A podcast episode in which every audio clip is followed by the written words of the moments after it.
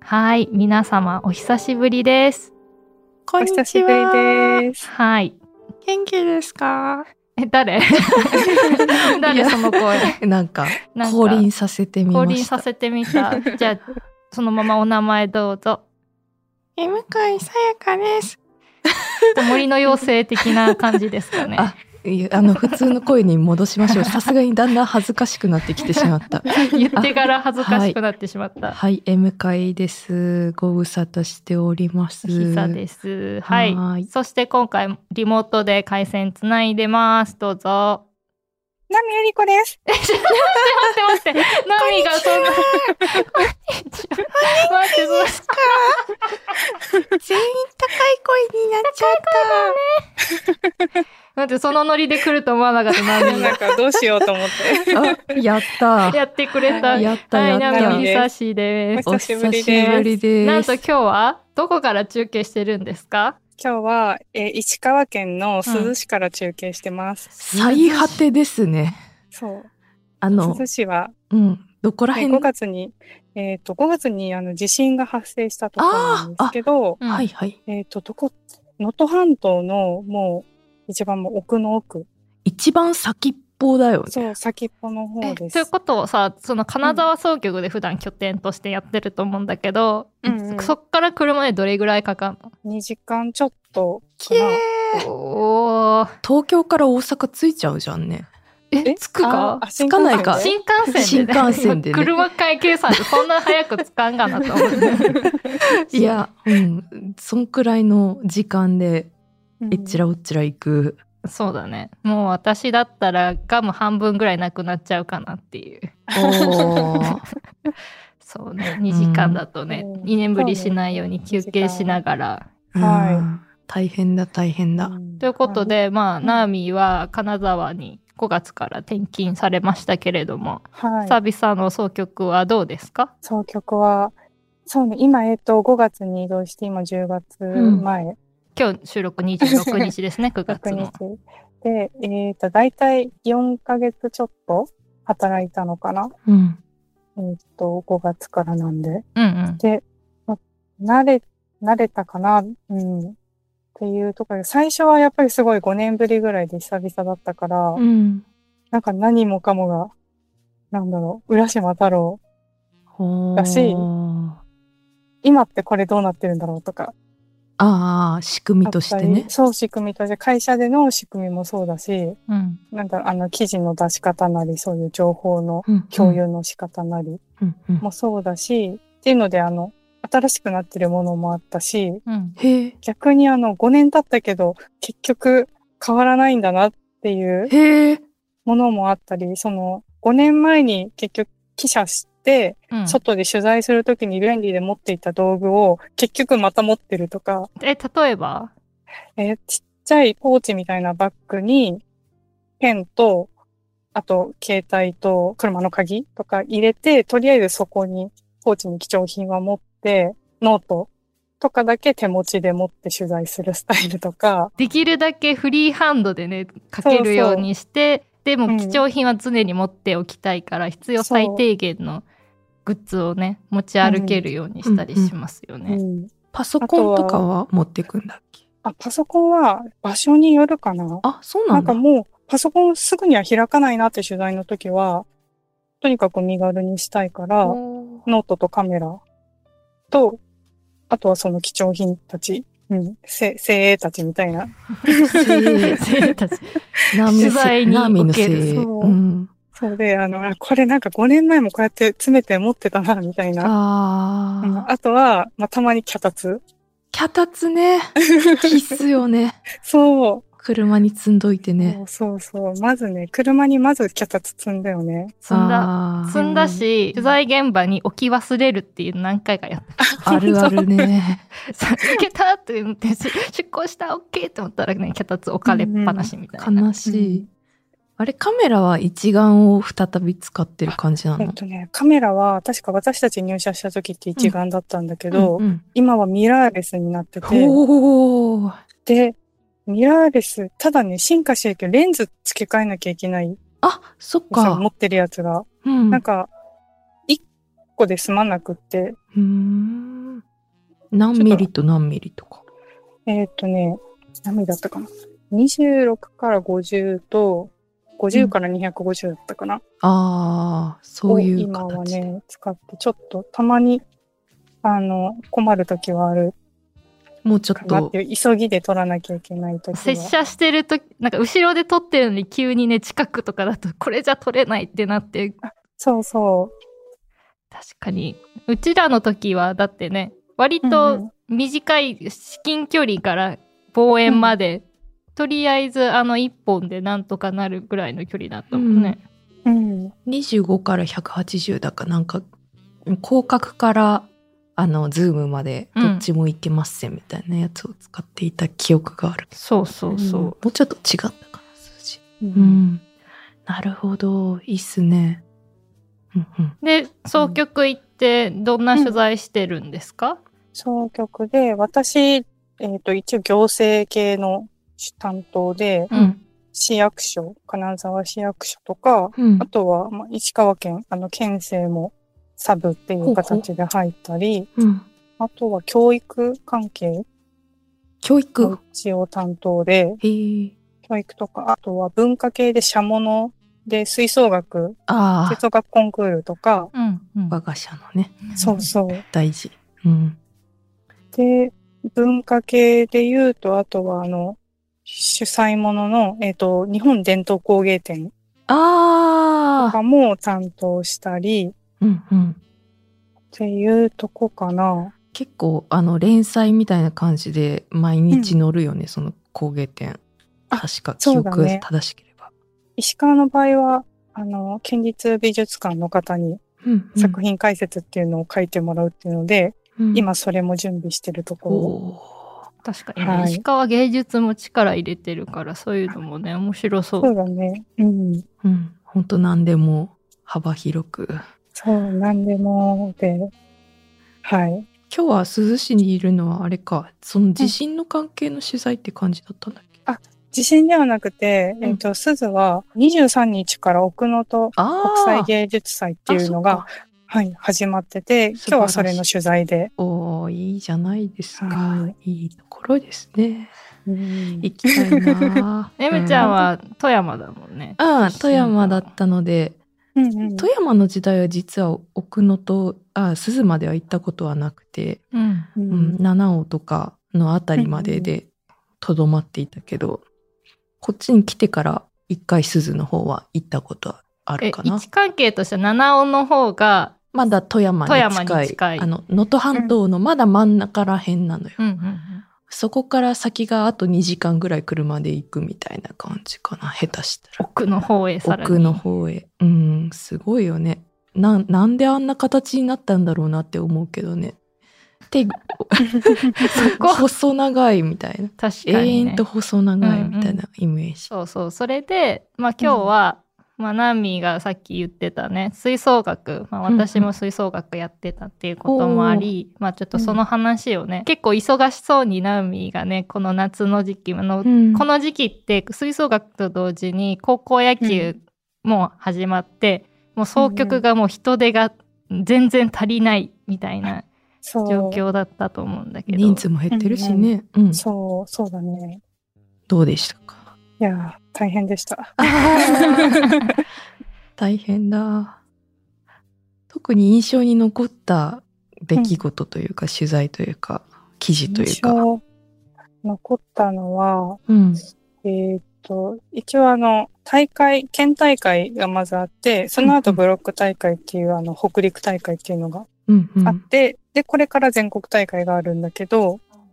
あの、まず県大会があるときに、うんその前に前打ちって言って、あの、どっあかー学校取材行って、で、何月何日から県大会が始まるみたいな記事を書くんだけど、うんで、前打ちを3つやって、うんうん中学校と高校と、あと職場一般っていうあのほう大ほ人の部門とで、そうねうん、3つちょっと今回は欲張って前打ちをしたんだけど、うんで、中学校が1校じゃなくて合同チームへでー出場したところを取材して、うんで、そこは、えっ、と、合同チームで、なんか吹奏楽コンクール出るのは初めてっうーんていうで、今、あの、全国のその吹奏楽連盟の方でも合同チームを出場できるようになんか準備を進めているっていう、ああ、そうなそうんいだ。う、うん、今そういう段階で、まだ、えっと、準備中っうんうん。ていう感じかな。へー確か本当は最初今年から、今年の大会からできるようにっへてえ。思っていたけど、なかなかその準備とか、うんあじゃあどういう合同チームだったら出られるかとか、その辺のなんだろう統一とかで、いろい確かろにまだ準備が必要ってなって、確か来年、来年度からうーん。合同チームが出るようになるのかなまだちょっと確定じゃないっていうとこだとは思うけど、で、まあ、ただ今年は、その県大会の方は、県大会には出られるっていうので合同チームが出て、っていう、で、そこを取材したっていうのが一個。これは部門としては部門は中学 B に30人以内のあ、ところってこと小編成そうなのか。小編成の方にうんうん。出ていて、自由曲だけで出られる方だよね。あそう。うん。な課んだけ題ど曲ね、なんなかし。石川は短い課題曲も聴くようになってて、へえ。短い課題曲と、あとはそうんの自由曲。えその短いっていうのはそうんうのん A チーム、その我々がそうのん全国とかにつながるところでは課題曲と自由曲やっているその課題曲では、まあ、4曲の中からうん演奏すると思うんだけど、その短いっていうのはそれが曲の分数が短くなったってことそれともじゃなくて、オリ全ジくナル別のあのうんうん楽譜あへの、ーちょっとごめん、私さ、あの、正確なのかわからないんだけど、えっと、うんココラールうんそあーう、コラールから一つっていう。へえへえだ。から短い、桜、桜とか、うんううんんそういう本当にあの短くて、ベーシックな曲っていうのかなそういうのそうをちょだっとねなん弾かいて、そそのハーモニーが綺麗だったりとかするやつとかだよね。うん。うん。れが石川の場合はうんまずあるっていう。へえ。でそこの学校を取材してその合同チームだと、やっぱり、りその練習がこう隙間時間でやらなきゃいけなかったりするじゃないですかうんうん。なんかその辺のなんか苦労とかっていうのは聞いたりするんですやっか、ぱりその合奏できる日が基本週末しかないっていうので、うん。それ以外の日は、日は各校で練習してっていう。だから工夫しつつやってるし、あとは、やっぱりその強盗チーム今年はあの県大会以上には進めないっていう、そういう規定がある中で悲しい。出場するっていうのを決めてて、うん。で、まあ、どうしてそれでね、やっぱり出ることにしたんですかっていうのを先生とかに聞くと、うんあの、やっぱりその、に人数がやっぱり少ないと演奏できる曲とかも限られるし、うんうん。うん。で、生徒に聞いても、まあ生徒たちもその合同チームで出たいっていうふうにアンケートとかで答えたっていうので、で、合同チームで出ることにしたっていう。なんか、それぞれ中学校はあの、鹿中学校っていうとこと中野と中学校っていう学校で、あの、なんで、能登エリアの学校なんだけど、あの、それぞれどし、絶対単独で出ろって言われれば、出れなくはない人数なんだけど、うん何人何人ぐらい何人だったか十数人ずつぐらいで、ああ、確かに。にいけなくはない、そう、なんか確かに二人とかで出るチームもあって、だから、うで、出れないわけではないけど、でもやっぱりできる曲に限りがあったり、そういうなんだろう、大人数だったらできる音に包まれる感覚みたいなものを味わえないっていうね、なんかそういうことが、その過疎地域とか人数少ないからっていうのでできないのは、やっぱりなんか子供たちの不利益じゃないのかみたいなのもねそれで、まあ、行動で出るって決めて、うん。出て、で演奏したのはラ・ボエームっていう曲。うーん。歌劇ですかね、そうそう、歌劇の。痛な難しいんだよね。うん私これはね演奏はしたことないからね、うん うんでも難しいですねうん。っていうので出て、うん。で、実際まああの、上位大会には進めないっていう形だったんだけど、県大会出場して、あの、県大会の1位取って、へえ。 1位って朝日新聞社賞っていうのを受けるんだけど、うん。それを受賞して、すごいうんさすがです。で、ちょっと感想とかを教終わった後、その生徒さんたちに聞きに行ったら、う。うんんあの、場合によっては、その、上位大会出たかったって言って、泣いたりとか、悔しいっていうのがもしかしてあるのかなと思いながら聞きに行ったら、すごいなんか清々しい顔していて、うん。なんかいい演奏できてよかったみたいな、満足すごいしてるし、多分もともとその上位大会出れないっていうの分かった上で出てたから、うんうんそのあたりのなんか、満足なんだろう感ねですそう、かね。笑顔というか、うんすごく印象的で、もしかしたら一人一人全員に聞けばいろいろ複雑な思いしてた子もいるかも、なんだけど、でもなんだろう、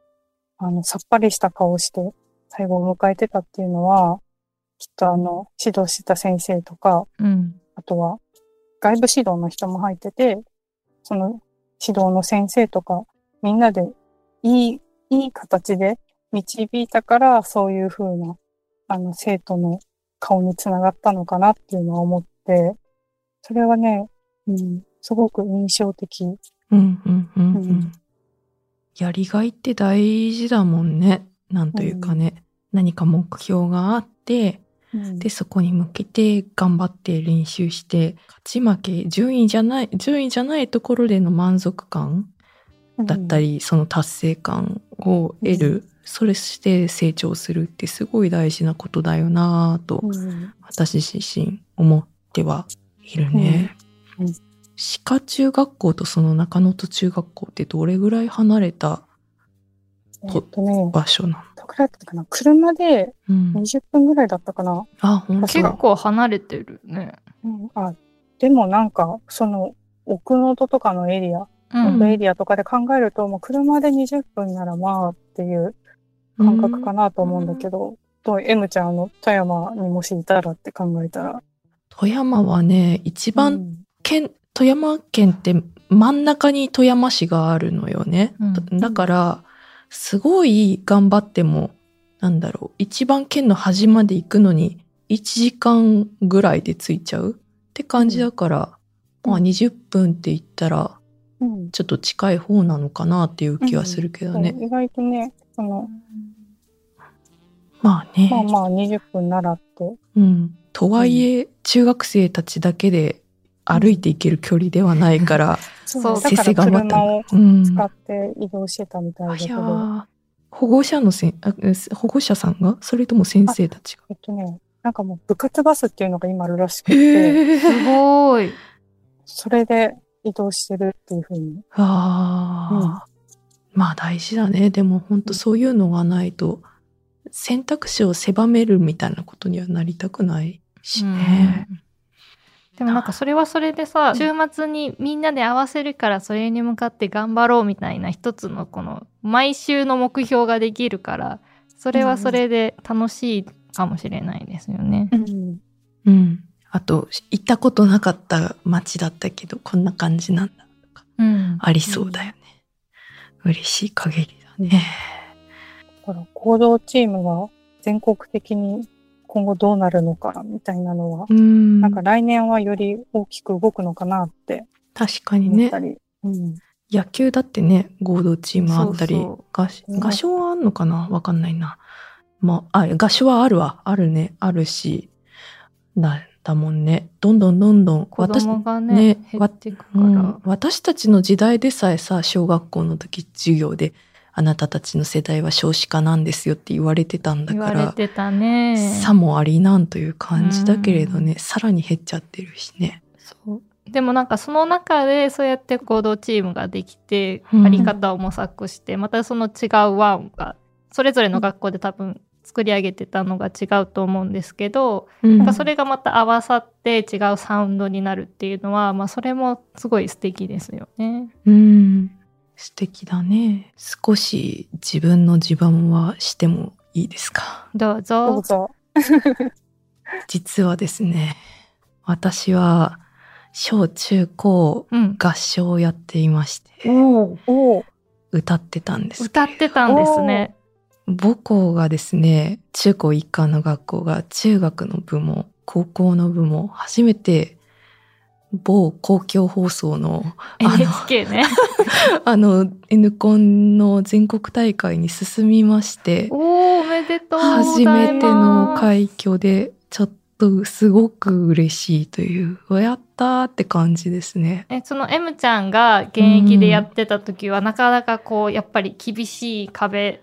だったんですあーかそもそも、私が行った時に、んちょっと出は出てみようかで、高校の時にちょっと出たぐらいだったけれど、全然、都大会の本戦も行けなかった記憶はあるかな。おおそれががなんかす6年前ぐらいに初めて関東の方にの、うん、関東大会甲信越大会の方に高校が進んだりとかしていたけれどついにやってまいりましたという感じですね。なんか雰囲気変わってたりすするんですかそういうのとか知ってるうーんなんかく私も詳しくはなかったんだけれどコロナの影響で一時期大会中止とかにもなってはいてで今ちょっと改めて参加資格とか調べたりしてみたら全部門ともあのそちらの方は30人以内小学校の分も、中学校の部も高校の部も30人以内でっていう風にはなってるんですね。でなんか私がいた頃とかはやはり強い学校は人数がやっぱり多いし、うん、人数違うからやっぱり響き方も違うしでうん、まあこれ勝てあ勝てる日っていうかまあむずなかなか上に行くのは難しいなって思ったりもしていたんだけれどもまだ今年の皆さんはうん私たちより人数は少し多い多いは多いのかなでもとはいえすごいじゅ超強豪校の人数よりかは全然少ない方だとは思うんだけれども、うんうん、響きハーモニーが評価され全国に行くことになったようです。確かになんか嬉しい合唱のイメージだと、まあ、吹奏楽もそうですけど、人数が多い方がこうなんだ音に深みが出て有利そうなイメージがあるんですけど、一方で多分その人数30人以内ってなったことで逆にまあこれあくまで私の推測だけれども一人一人の基礎の歌唱力みたいな部分があの比べられることになったのかなとはなんとなく思ったりはしたでした。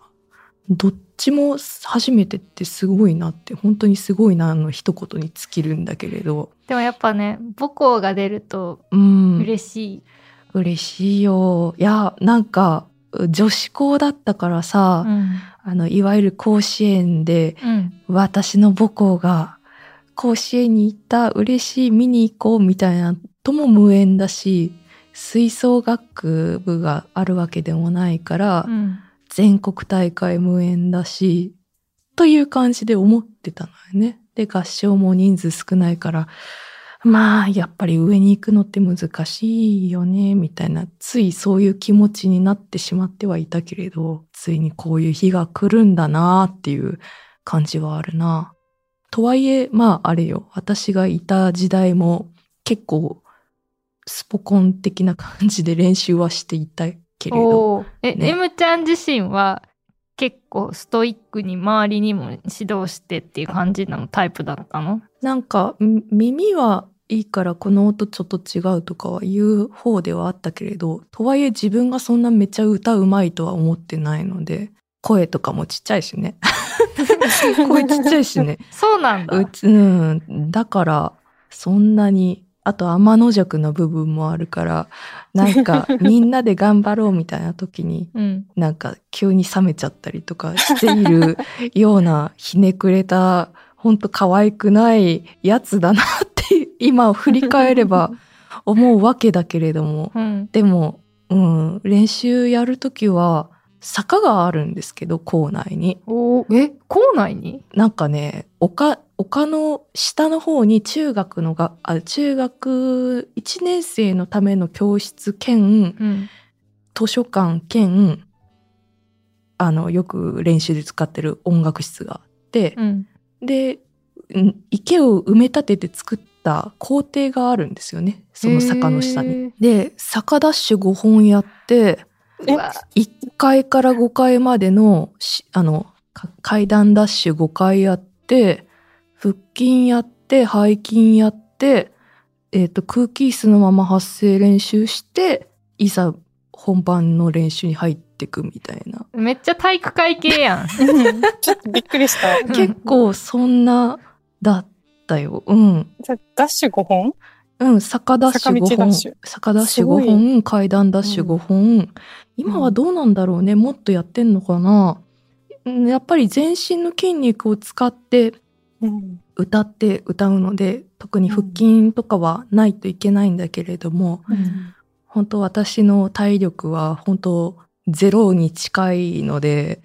本当に、うん、なかなか鍛えるのって大変だなという感じではありましたね。すごいね今の吹奏楽うんも、もうすごい腹筋、肺活量とかいると思うんだけど、うんそうね。吹奏楽どうだったえ私のところの学校はうんなんかあの、腹式呼吸の練習でかがんでこうお腹をこうちゃんとお腹で、うんその肺呼吸じゃなくってあーそう腹式でやってるかっていうのを先輩とかがこうお腹をこうピュってこう押さえてでこううん膨らまして吐き出すっていうのはやってたけど、うん腹筋とか背筋とかはやってなかったね私の学校多分強い学校とかはやってるところはもちろんあると思うんだけどうん。私の学校はそこまでやってなかったかなうーん。なるほどね。うん。まあね、うん、いい、いい演奏ができるようにって思って頑張ってはいたけれど、うん本当に人数厳しいなとか思ったりもしたけれど、やっぱりちゃんとコツコツと練習していけば、いずれそれが報われる日が来るんだなと、その全国進出に非常に感慨深くうーっと思っていたりはしますね。確かにねうん。いや、でも本当にね、同じような形で吹奏楽もそうだし、合唱もそうだし、結構全国大会的なものって、中学、高校、小学校もか、とか、いろいろあるよね。で、ああるねの、高校野球とか、その、一番トップみたいな感じかなと思うんだけれど、うんそれこそ私は今年の甲子園決う勝ん見に行きました行よ。ったのえー急遽休みを取って。普通にチケット取れたのなんかめっちゃ、あの10時から先着順で販売ゲットできるって書いてあったからめっちゃ頑張ったら取れて。じゃあもう甲子園行って、うん。並んでっていう。並んでっていうかあのネットの、ネットの販売で取っネットでて。ネット販売なのもう全部ね、うん全席あのネットで事前販売で。えなんかさ我々が記者やってた時さ、うんうん。うんあの名物おじさんみたいな人がさもう前日の夜にスタンバイしてチケット販売待ってたことないラガーさんね。ソラガーさん。あの、もうその席、小学校の野球少年たちのための、うん。野球、野球ちびっ子たちのための席に変わってる変わっかてらるんね。だ。うん、でなんか純血からとかそういう全席指定で売るようになってるみたいでうん。うん、でなぜかチケット争奪戦に勝てたのですご行っい。たわけですがえ、だってさ、その、ね、慶応勢、特に慶応 OB の方とかね、すごかったと思うんだけど、そのチケット争奪戦もね、そうね、だから三塁側の方がすうんが慶応で、うんえー、と一塁側の方が仙台育英で、私が取れたのは一塁側の外野席だったんだけれども、うんうんすごいのよ、やっぱり本当に。びっくりしたよ。だ って、小学生、よ慶応幼稚舎の子とかも、あの、制服で来てて、うん。で、へ中、ー中学も多分、中等部とか、あの、他の系列校とかも来てて、もう、新幹線乗った段階から、あ、この制服は、みたいな子がいっぱいいるのよね。へで、ー持ってなんかみん、あの、みんなグッズ持ってるし、あすごいの、赤と紺色みたいな形のツートンカラーの。で、うんもう本当に着いたら本当に、ただひたすら大量に皆さんいて、うん三塁側が内野から外野まで全部本当に完璧に埋まっていて、うん一塁側の方がちょっと若干当日空きがあったかな。うん。でもへ、ーほぼほぼいっぱいいて、うんで一塁側の方は方でそっちにも慶応の関係者であろう方がそういうメガホン持ってたりとかするのが見えて、そっかうん、で、いざ始まったら本当にみんな振りが揃ってて、テレビ通して観戦した方いらっしゃるかもしれないけれど、うん声が完全にすごい揃ってるんですよ。歌詞まで全部聞き取れるし、あの、手振りま、振り回すとか、K, E, I, O とかそういうのの手でやる文字とかも全部完璧に揃っていて、うんあんなに揃った応援初めて見ましたね。うん。高校野球の応援が好きで、いろんな学校の見れるんだったら見ときたいなっていう感じの考えの人間だったけれど、うんちょっとある種恐怖を感じるぐらい揃ってて、そうだよひねよーっとなった記憶はありますね。だからこれ一方でねちょっと批判的な声とかもあったりしましたよね。うんまあね、うん、いやでも、もし私が一塁側の席に座ってなくて、三塁側の方の席が取れて、あっちに座ってたら、全く同じことをやっていたと思あ一緒にう。ね一。緒に応援していたと思うけれど、でも、一塁側にいると、そことはちょっとね、空気が違うから、これはちょっと、半眼びいきか。うんで、あの、これはちょっとお仙台育英さんを応援しなければならないみたいな感じで頑張って手拍子とかをやってたけれどっていうぐらい。どちらも基本的に私どっちか一方だけを応援するっていうのがあんま好きじゃないので、あそうなんだ。うん、へどちらもお平等に応援しようと思って見に行ったけれど、うんあまりにも量が違いすぎるので、これは、私は、ちょっとふ、普段の自分の信念と反するけれど、ちょっとこっち を応援しようみたいな感じで見てた。でした。すごかった。本当にね。ねいやー、107年ぶりってすすごすぎるよね。水優勝とかっていう時もすごいと思うんですけど私的にはその何年ぶりのこの百何年ぶりっていうと年がこんだけ重なってぶりっていうのも結構なんかこうじわってくるものがあるなと思って。ねえ。で、なんか、感染期の記事の中でちょっと印象的だったものがあって、ううんん大人たちは自分が失ったものを探しに来ている西川美和さんの感染記あの映画監督の西川さん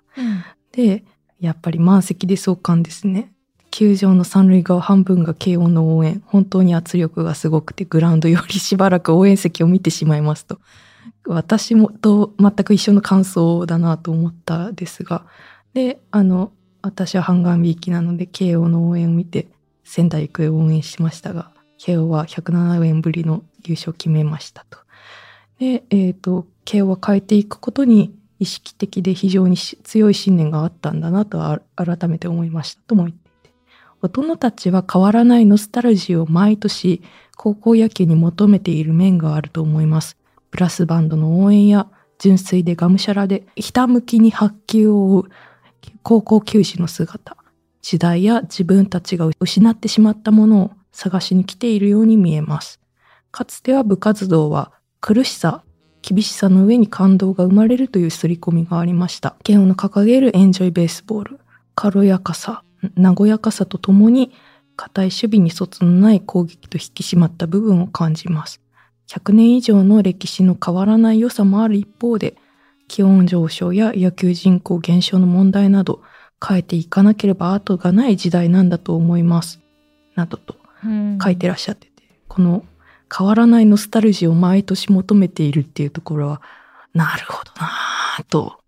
思ったでしたねなんか高校野球もそうだけれどコンクールとかもそうなのかな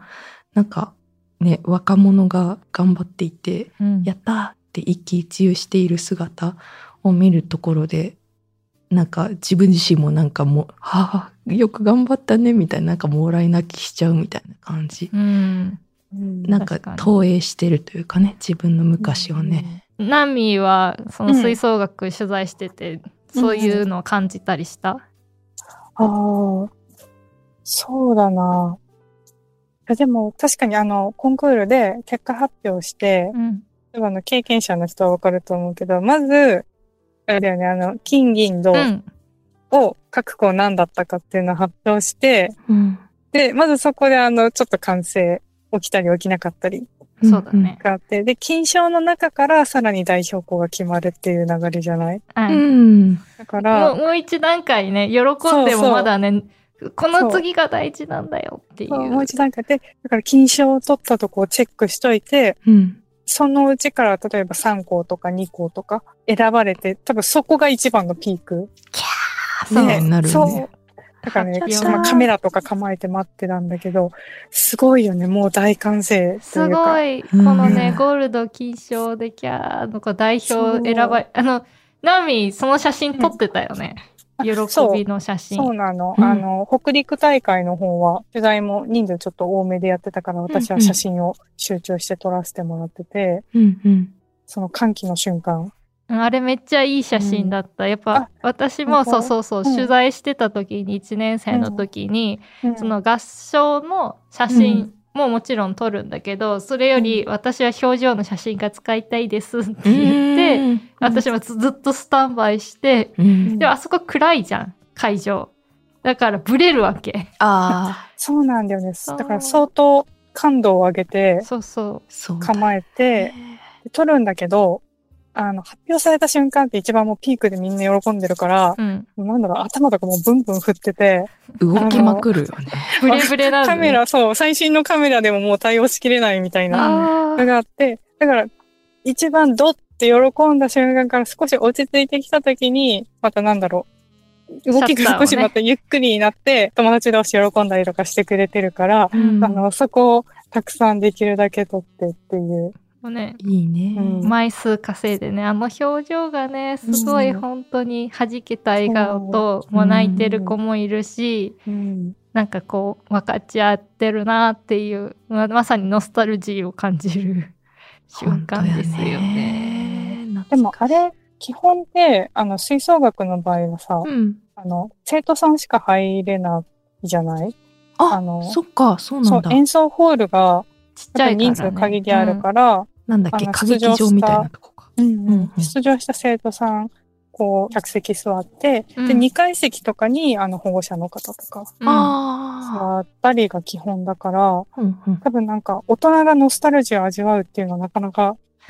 うん、そ確かにこは野球と違って、ないあのあ。ないのかな、そっか。うんへえ配信とかででなんかその声だけ聞そうだいねて喜ぶみ、あの空気感を味わうみたいな感じなのはあなるるほけどどねね。。なんか吹奏楽プラスっていう今年、うん、始まっあの我が社のねあの配信が始まってそこだとライブ配信とそかうライもブ今配後信、ねこの間あのゲストにも来てもらって、うで無料で配信してる大会もあって、うん、うん、そうよね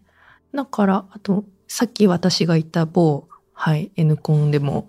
確か配信が始まっててこの辺りは時代の流れなのかなと思ったりもしてなんか確に頑ね張って歌ってるところとかにジーンとくるとか、うん演奏にジーンとくるとか、そんなこともあるのかなと思いつつうんちょっとまた高校野球の話に戻るけれどはい、話はまだまだ続きますが、続きはまた次回。